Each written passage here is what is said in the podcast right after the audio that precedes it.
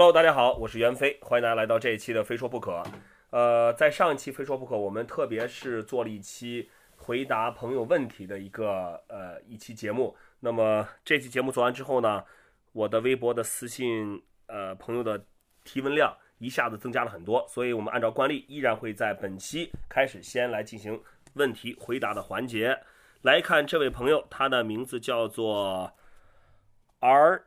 Risky，他说：“袁飞大哥，我想问一下，如何向自己城市的政府申请建造滑板场？希望在某期非说不可里，你可以给我们说说，谢谢。”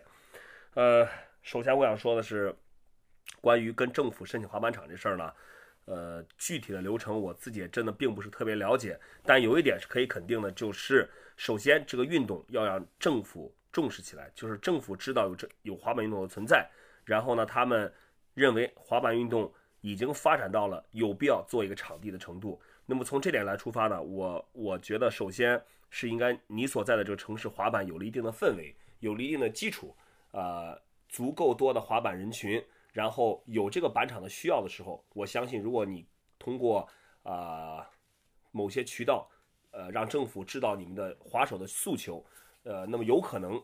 呃会有这个这个建设板场的这个意愿在政府这边。因为现在我也看到，其实在全国各地有很多地方政府都建了滑板场，呃，包括那种铁板烧、铁皮板场也好，水泥板场也好，呃，但是呢，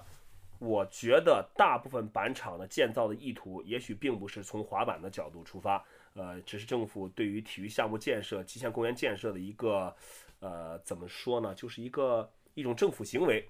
呃，很多板场建了以后也并不开放，或者建在特别远的地方，滑手去也不方便。呃，所以说，也许建造一个板场并不是最重要的，而最重要的是你这个城市有一个很好的滑板的气氛，有一个很好的滑板的一个环境。大家其实不管在哪里滑，只要有一群热爱滑板的人凑在一块儿练习滑板，这才是最重要的。OK，来看下一个问题，这位朋友名字叫呃 V E N G A I。呃，他说：“飞哥，我滑板三年了，这个学期要准备中考了，家里人不允许我外出滑板，我怕我的技术保持不了啊，怎么破？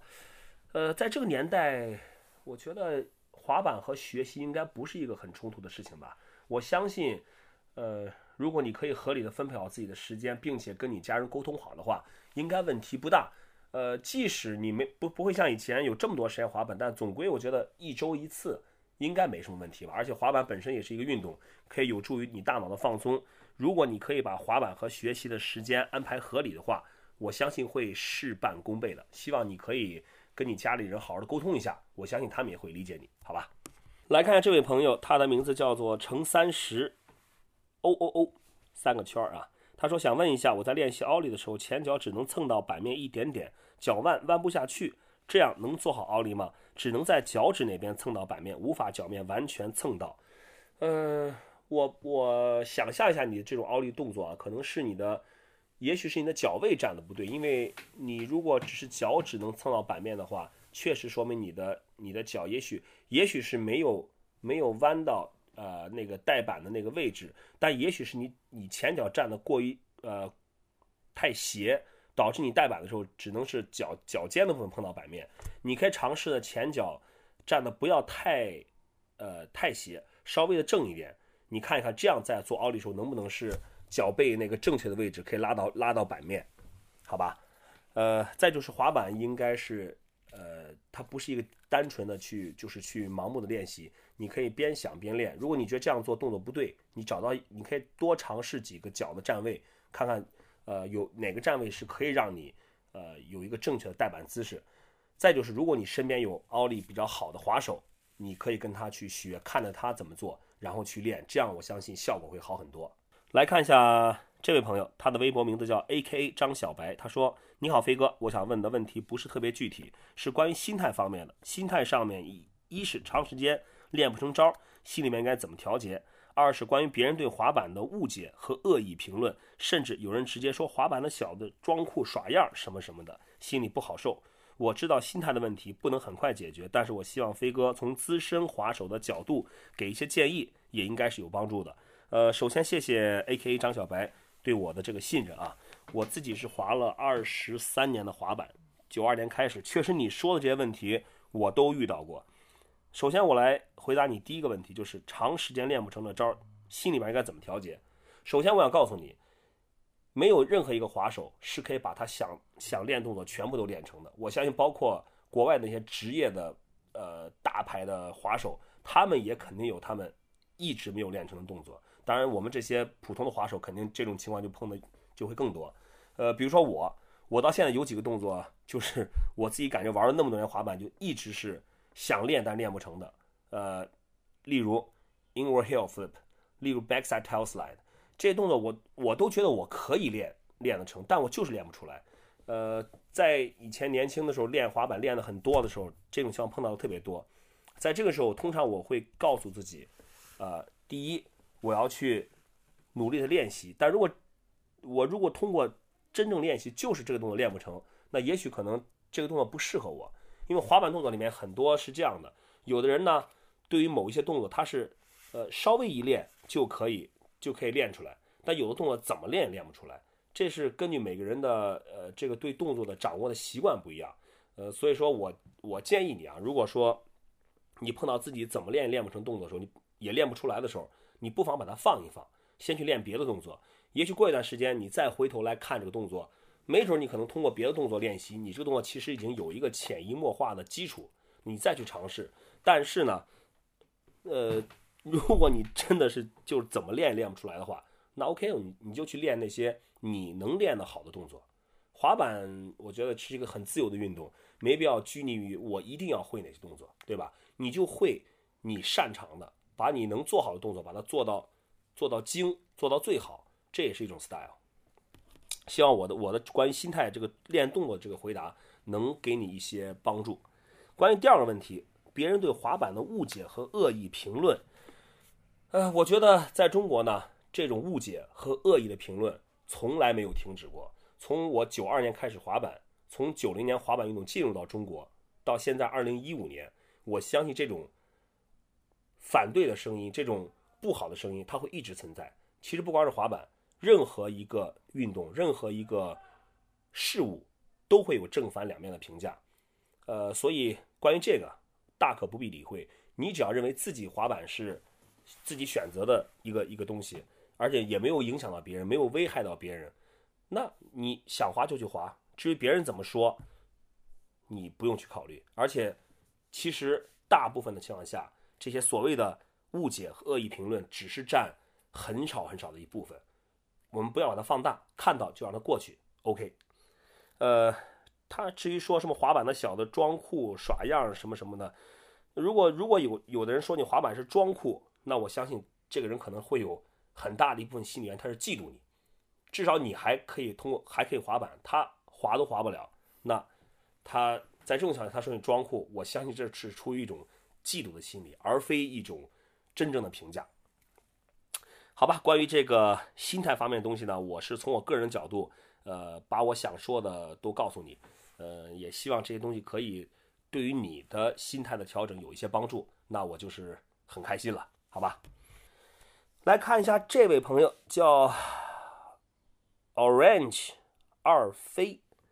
他说：“飞哥你好，经常看滑板视频，感觉有些视频里所谓的 AM 和 Pro 的水平好像已经没有什么差别了。”那是什么原因造成这种差别的呢？对地形的掌控、出招成功率或者风格？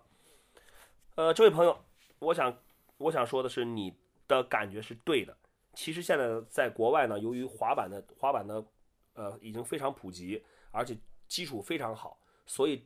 很多我们看到的 Pro 之外的一些 AM 选手，他们的确是水平和 Pro 相差无几。而且从我的看过很多视频和比赛来讲。我认为有的时候 AM 的比赛的精彩程度甚至是高过 Pro 的比赛，呃，因为 Pro 呢他已经成为职业滑手了，他也已经呃可以说功成名就了吧。因为在在美国，你想想成为一个职业滑手，你要走过很长很艰难的道路，要付出很多很多。他们成为职业滑手之后，他们可能更多的是保持自己的风格，然后为品牌做宣传。呃，可能反过来讲，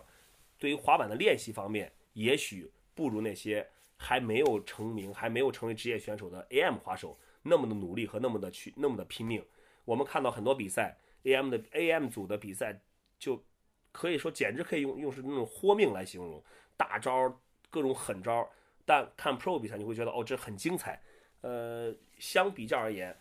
也许真的是 AM 比赛会更拼一些，因为很多比赛的时候都会有各种品牌的公司去现场看，就类似于 NBA 的选秀吧。如果你在 AM 的比赛当中能够凭借自己的出色发挥得到赞助商的注意，那么你就向你的职业道路迈进了一步。呃，所以说这就是为什么你会感觉说，呃，AM 和 Pro 的水平已经没什么差别了。有的时候真的是没什么差别，甚至 AM 的水平要比 Pro 还好一点。呃，至于呃地形的掌控呢，出招的成功率和风格，这个是每一个想成为优秀滑手的呃滑板人他们所必须要掌握的东西，其实跟 AM 或者 Pro 没有什么太大区别。来看这个问题，这位朋友微博的名字叫张屁不太乖，他说飞哥尖儿翻重心压前腿太别扭。感觉不舒服，可是重心往后又不对，怎么破？现在尖儿翻一年了，还是没感觉。呃，在尖儿翻的时候，其实任何一个动作呢，你的重心都是应该不要全放在后腿或者放在前腿，应该是应该是和你的呃滑板的重心是垂直的。那么你在做动作的时候呢，就像你说的，如果压前腿，你肯定身子起不来；压后腿，然后板儿就飞了，你人会往后摔。那么你尝试的找到这两个重心之间的一个重心，就是垂直垂直于滑板的重心，然后再结合你滑行的一个速度，来来来找一下感觉。呃，尖儿翻一年没感觉，我觉得也很正常。我在当时练尖儿翻的时候，其实一开始的动作是错误的，后来我发现这动作错了之后呢，我当时其实我已经可以做成功尖儿翻了，但是只是限于平地，过不了障碍，下不了楼梯。在我发现我我动作不对的时候，我就开始了一个非常艰难而漫长的一个改动作过程。我这一改就改了差不多将近两年的时间，才把尖儿翻改成正确的动作。所以呢，呃，我觉得一年的时间不要着急，你应该多去想一想，多去看一看，呃，video 啊，或者身边的滑手有会做的、做的好的，呃，一定要看做的正确的人的尖儿翻，然后慢慢的去想，慢慢的去练，呃，应该我觉得问题不大，就是就是。边想边练，好吧。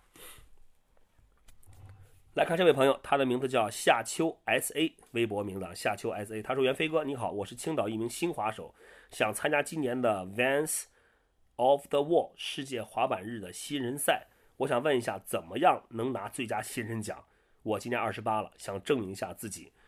所以想提前有个准备，知道该朝哪个方向努力。呃，首先感谢你对。” Vans 滑板日的支持，我觉得二十八岁呢，其实对于一个滑板人来说，真的不算是特别年轻。呃，但是我很开心的是，你依然还是呃想去拿一个最佳新人奖，依然还是想有一个方向去努力，这个就是特别好的。滑板呢，其实在任何年龄开始都不算晚，关键看你用怎么样的一个态度和热情去面对这个运动。呃，在我看来的话，其实你的方向只有一个，就是把滑板。能玩到你所力所能及达到一个最好的水平，能对自己有一个交代，能对自己从事这个运动感到不后悔，呃，这个就 OK 了。关键是在世界滑板日这一天，滑手们可以在一起享受滑板的快乐，享受在一起滑板这种开心热闹就 OK 了，好吧？希望你可以在你的滑板的道路上勇往直前。哟，大家好，欢迎来到非说不可，在这期。我们把录制的现场放到了郑州，那么想必大家也猜得出来，我们这期的嘉宾是国内著名的职业选手车林。大家好，我是车林。呃，这次之所以来郑州呢，是有一个事情，因为之前郑州是一直有一个滑板场，呃，是在一个商场的二层，很多郑州的滑手都在这边去，呃，去滑板去练习。车林自己也在这边拍了很多的小的片段，从这个片段里面可以看得出来，这个场地是非常适合。那种滑手练习一些街区的动作，道具的大小啊，场地的布局都很合理。但是呢，听说这个场地将在今天，也就是三月十五号之后，呃，要被拆除。我们来跟车林就聊一下关于这个场地以及郑州之前所有有过的很多的滑板场地的这个呃，算是历史也好，算是过程也好，好吧？呃，我们那个我想问一下车林，就是这个场地它呃。大概是存在多长时间？呃，应该有两年时间了。这个场地是在我们郑州市中心的大上海步行街，它是一个购物购物中心嘛，嗯嗯在一个购物中心的二层，属于一个半露天式，就半开放式，嗯嗯嗯。基本上下雨下雪就不会有影响。就是我昨天去看顶上还有很大的一个一个，我昨天去看呢，就是那个呃顶上还有很大一个顶棚，就下雨天也可以滑，对吧？对，那这个场地它是出于什么原因要被要被拆掉呢？因为感觉好像一直也挺稳定，大家都在这练习滑板。嗯，其实这个这个购物中心之前呃它还是比较火的，就是郑州年轻人一般都去那里逛街。嗯。但是这个场地处于这个购物中心的后半区，它后半区就是生意一直不火嘛，然后这一块场地就比较闲置，然后一直没有人去利用它。然后后来我就主动找到商场，然后跟他们进行沟通。嗯，然后我们就是以以一种合作的方式吧，把这个场地运营起来了。然后我就是把之前我们历次历届举办这个滑板活动，一些厂家品牌提供给我们道具都放在这里嘛，然后就是等于自己搭建了一个比较简易的这个滑板滑板场。但那道具我看都还挺适合滑手练习的，高矮啊，或者是基本上都是街区道具为主，对，基本上囊括了国内所有现在的 滑板 盘，耐克、阿迪、Vans。对对对，嗯，然后就是我们这样在在这里等于运营了两年嘛，然后一直也是处于这种免费的，嗯然后就是只要是滑板人都可以来，随时免费来利用这个场地嗯进行滑板练习。嗯后来就是因为我们来的人比较多了嘛，嗯逐渐就把他们这这一块场地的人气给带热了。嗯 然后后来这就，他他人气一起来，就自然会有一些，不管是商人也好，呃不管是公司也好，他就就把他们也给吸引来了。然后后来现在他就是有一个公司来要把这一块场地收进行收购，然后他们可能要搞一些有一些商业目的的东西吧，嗯嗯因为我们之前都是一些免费的，然后肯定给这个购物中心创造不了什么效益，所以他现在肯定是他要是从经济角度角度嗯出发，他就要租给这些这些其他用于商业的这些公司。然后现在就是他听说要搞一个篮球运动馆吧，还是什么，我也不太清楚。那你觉得，呃，从你的角度来讲的话，你这个场地你没有想过，比如说进行收费啊，或者是进行一些有偿的一些呃培训之类的东西吗？嗯，因为之前这个也是我个人，就是包括一些一些出资啊什么都是我个人，我我并没有想太多，因为我想就是以普及这个运动为主。嗯嗯，收费，我觉得目前来说在中国还是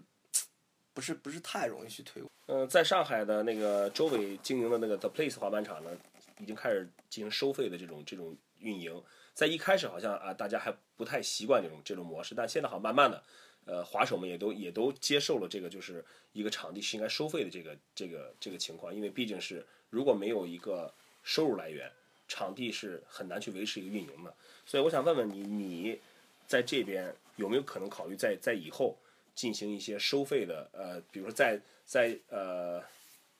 创造出嗯，这个我们这个场地之前就是之前这个场地和周伟他们那个场地还不太一样，因为嗯我们这个运营费用相相对较低。嗯呃，我基本上都是我个人来承担一些费用，嗯这个是我也能承担得起的。然后运营费费用也比较低，我就觉得能给大家提供这么一个场所嗯就不错了，所以就有一些这个成本啊什么这都是无所谓的，我自己可以承担我就去承担，而不像周伟他们这个场地。费用相对较大，完全由他自家来承担，这个也不太现实，嗯所以他的收费就就可以理解。嗯嗯我只是认为我们这个费用较低，我也能承担，就不必要再让滑手，因为你知道滑手平常他们这些业余滑手，他除了购买滑板啊、购买购买这些鞋啊、滑板鞋啊、滑板器材，就已经是一个很大的开销了。你再让他出出一些钱去进行这个场付这些场地的费用，就可能会给他们压力更大。所以我就觉得。我也算为郑州滑板做一些贡献，所以基本上都是我自己自己来填补这这一方面这这些空白啊什么。其实呃，很明显可以看得出来，其实你还是现在还是站在一个滑手的角度，即使你已经开了这么多年滑板店，即使你已经在你的努力下，就是呃出现过那么多滑板场，但其实你还是会从滑手角度去考虑，替他们去，因为你毕竟是一个滑手出身，替他们去尽量的减轻减轻滑板的负担，有更好的练习的环境。说到这儿，其实我我回忆一下啊，就我我所知道，郑州有几有几个比较比较好的滑板的这个场地，都是经通过你的努力去把它把它撮合成的，是吧？对，没记错，最早在华联二期旁边的华联有一个金属的叫大钢，对吧？这个郑州滑板场历史太早了，金火手这个金火手搞出来滑板场应该有四五个吧？对，最最早在一个我们这儿有一个一个卖家具的商场，反正都是我主动去跟别人谈嘛，可能也跟我有一定知名度有关，好说话。嗯。然后这个可能也也有一定帮助吧，反正就是最早在我们那个有一个中博家具广场，然后在他们门口有，当时就是商场出资搞了一套道具，就就基本上都是免费。然后后来在我们这儿卡丁车场，也搞搞过一次一个场地，反正基本上都是每个场地就是在运营一两年之后，反正都是出于各种原因嘛，基本上就是。不盈利，嗯，所以就很难运运运营下去。但但其实呢，其实我咱咱来咱来大概捋一下这些场地啊，一个是二期华联那个，后来其实我应该是说最呃标准最高的就是那个 V Town 那个在四楼那个室内场地，对对对，那个场地我记得在呃其实是整个这场地里边发出的声音比较大的，好像你那边做了挺多活动，但为什么到后来还是还是关掉了呢？因为这个很现实，你想，它在我们郑州这么好一个地段，它提供那么大一片面积，做一个滑板场，倒不如他去把它改成这个商铺，租出去，租出去，嗯这个给他创造效益更大。所以，哎，这个很现实，你要有有收益才可以继续维持。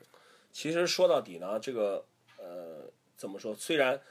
你通过个人努力，真的是。让郑州至少是一直会会有，不管是哪个板场，一直会有滑板场地的存在。但是到最后，我们好像都是很无奈的，迫于这个经济效益的考虑，这个场地可能就因为它产生不了经济效益，所以它就被迫的就就可能就就关掉或者停掉。然后你要再努力，再去寻找新的合作方，去找一个场地让大家去滑板。但你有没有想过，在以后你可能会找到一个地方之后，你会从从比较商业的角度去运营这个场地，比如说。培训收费啊，比如说场地收费啊，你有考虑过这个吗？啊，这个倒是有可能，但是就我目前对这方面态度，我还是觉得尽量我自己用我自己的能力，给大家创造一个免费的场地，这是我我很理想的。嗯嗯。但是比较难做现在，而且越来越难做，因为这个在中国地是最值钱的，对，而且又是很稀缺资源，尤其是大家。滑板的朋友都知道，你滑板特别想去一个交通便利，又是市中心，还得还得能好装逼的地方，人起码是人多吧，有观众。对我昨天我去那个去那个就是大上海那个场地，呃，我去去我在那儿去滑了一会儿，我就也观察周围的环境，我发现在滑板的还是挺多女孩站在旁边看。对，我觉得这个其实是是对于一个滑板场来说是一个重要很重要的一个。对，我记得想起以前地坛。地坛那个那个场地，北京地坛，对北京地坛的场地也在马路边儿，也是滑的会有很多这个观众啊啊小姑娘看。其实我我们其实不得不承认，滑板时候其实观众还是还是挺重要的。就为什么我们国内现在很多板场就设施不错，但是因就是没因为太远。对，一般就是政府修那种中国式滑板场，现在挺多，我们郑州也有。就在特远的地方，然后那些道具就是缩水到不行，就全部就是比例不对，然后给你设置特别不合理，就是一看就是不是滑板人设计出来的滑板场，看似是滑板场，滑板场 看起来像个滑板场，其实根本就不能滑。对，这是中国一般是这这种，它一般都是建在那种很偏远的地方，人烟稀少，然后附附近都是什么一些农村啊什么，就这种地方，所以大家也不太愿意去。然后我就是想。给大家创造一个环境，就是交通很便利，又是市中心，大家都能去，也便于年轻人去。你不但可以滑板，也可以交流。对的，对。这是一个很好的，但是现在就是这方面越来越难做了。反正这东西其实现在看来，对很多人来说，滑板不光是滑，其实一个整体的一个一个环境的体验也很重要。对，嗯，反正怎么说呢？对于郑州的滑板历史来说，车林始终是一个，就是一个要想重重一笔的一个人物。通过他的努力，呃，在那么多年以来，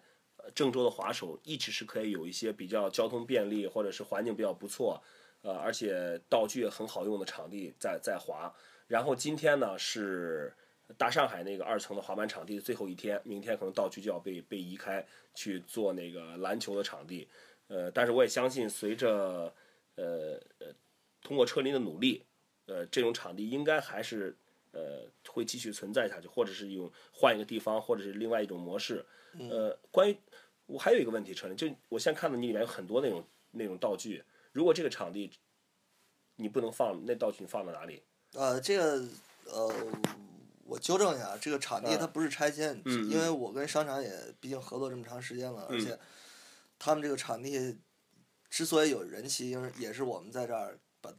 就跟他把这个人气带动起来了。嗯然后商场现在是给我划了另外一个区域，相对比较小。嗯然后我们现在目前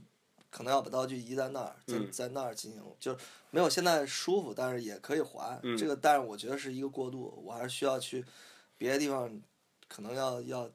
搞一个更好一点儿的场地吧。就是说，呃，现在这个地方这个场地暂时还是会在这个大上海的对商场里面，还还会只不过在换了一个地方，对，换一个地。方稍微小一点就是还会在，那那至少这样看来的话，起码还有一个过渡期。对对，而且而且起码还有一个大家能去滑的地方。对的，呃，说到这儿，其实呃我想这个之前好像上期录这个录录一期录节目的时候，想起周伟说的话，他说，其实你任何一个滑手对于本地板店的和本地这种呃场地的支持呢，也不仅限于说你去啊、你去消费啊，或者你你你去买门票，有时候比如说像这种这种。呃，有什么活动啊，或者有什么场地需要搬迁，大家一块儿过去帮个忙，搭把手，对吧？这都是对对呃，像车林这样一直在推动滑板的人的一种鼓励和一种帮助。呃，在这儿呢，我们也希望通过车林的努力，通过全郑州滑手的努力，郑州会一直有适合滑板的滑板场存在，让大家可以可以有一个比较方便、比较好的练习的环境，让郑州的滑板运动得到推广，滑手水平也得到提高。呃，这次正好赶巧呢，那个刚刚开始的 BATB 对吧？对，BATB，呃，一个 Game of Skate 的比赛，第一场出场是 Chris Cole 和 Moss，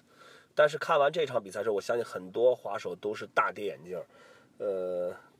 期望值和被看好特别高的这个 Chris Cole，结果就最后是败给了 Moose。我想问车林，从你的角度来看，能不能点评一下这个今年的 BATB 第八季的第一场比赛？嗯，穆斯还是挺厉害，呃，但是 Chris Cole 他输我也比较意外，因为 Chris Cole 相对穆斯来说他更全面一点，他的翻板可以说该会他都会，不该会他也会，但是昨天我就特别奇怪啊，我记得看 Chris Cole 当时他和 Mike Willy 那那场，啊，他什么倒立什么的，好多 old school，因为 Mike Valley 是唯一的被允许做 no complete 这类动作的 old school 动作，他好像 Chris Cole 也也能做，对，很全面一个滑手。对，而且这个，因为大家印象挺深的，就是有一场 PJ 和 Moose 一场比赛，就是直接都反映出了这个 Moose 一个软肋，就是他的 inward hill，In War Hill，然后 PJ 就是直接四个就直接把他搞下去了，嗯四个 inward hill 做出来。这个我现在连我都可以看到，他这个软肋 Chris Cole 为什么没有尝试做这个动作，挺奇怪的。不过确实昨天 Chris Cole 状态特别不好。我看他他比赛中那种感觉就是做动作也都没打开，就给我感觉是他没有做好充分的准备就开始比赛了。以我也有这种感觉，反正他的状态不佳。你而看板儿都给玩断了，我操，板儿玩断板儿断就说明重心落的不对，就是动作不多动作做的就是肯定是落落点不好，而且看 Chris Cole 在比赛当中连续连说了三次 shit shit，就像这种大牌，他应该对自己比赛应该是很有掌控。他说这种不过像 skate 这种比赛也不好说，其实有时候，嗯，也未必是你会的动作多，你全面你可以赢。嗯比赛当中一些心理的变化呀，乃至于你这个对对这个这个战术运用啊，嗯是也挺关键。其实我觉得 skate 比赛未必是谁会的动作多谁就可以赢，关键看谁发挥稳定，成功率还有这个耐力，还有 Russian Ball 谁先出招，这个挺重要的。都都都有一定的因素在里面。也许这就是 Game of Skate 这个这个比赛的魅力吧，就是有可能两个实力有差别的选手，而且呃一个大一个大牌 Pro 或者一个平民滑手，但最后结局未必是大家所对，就比较预预测到的比较扑朔迷离一点。对对对所以，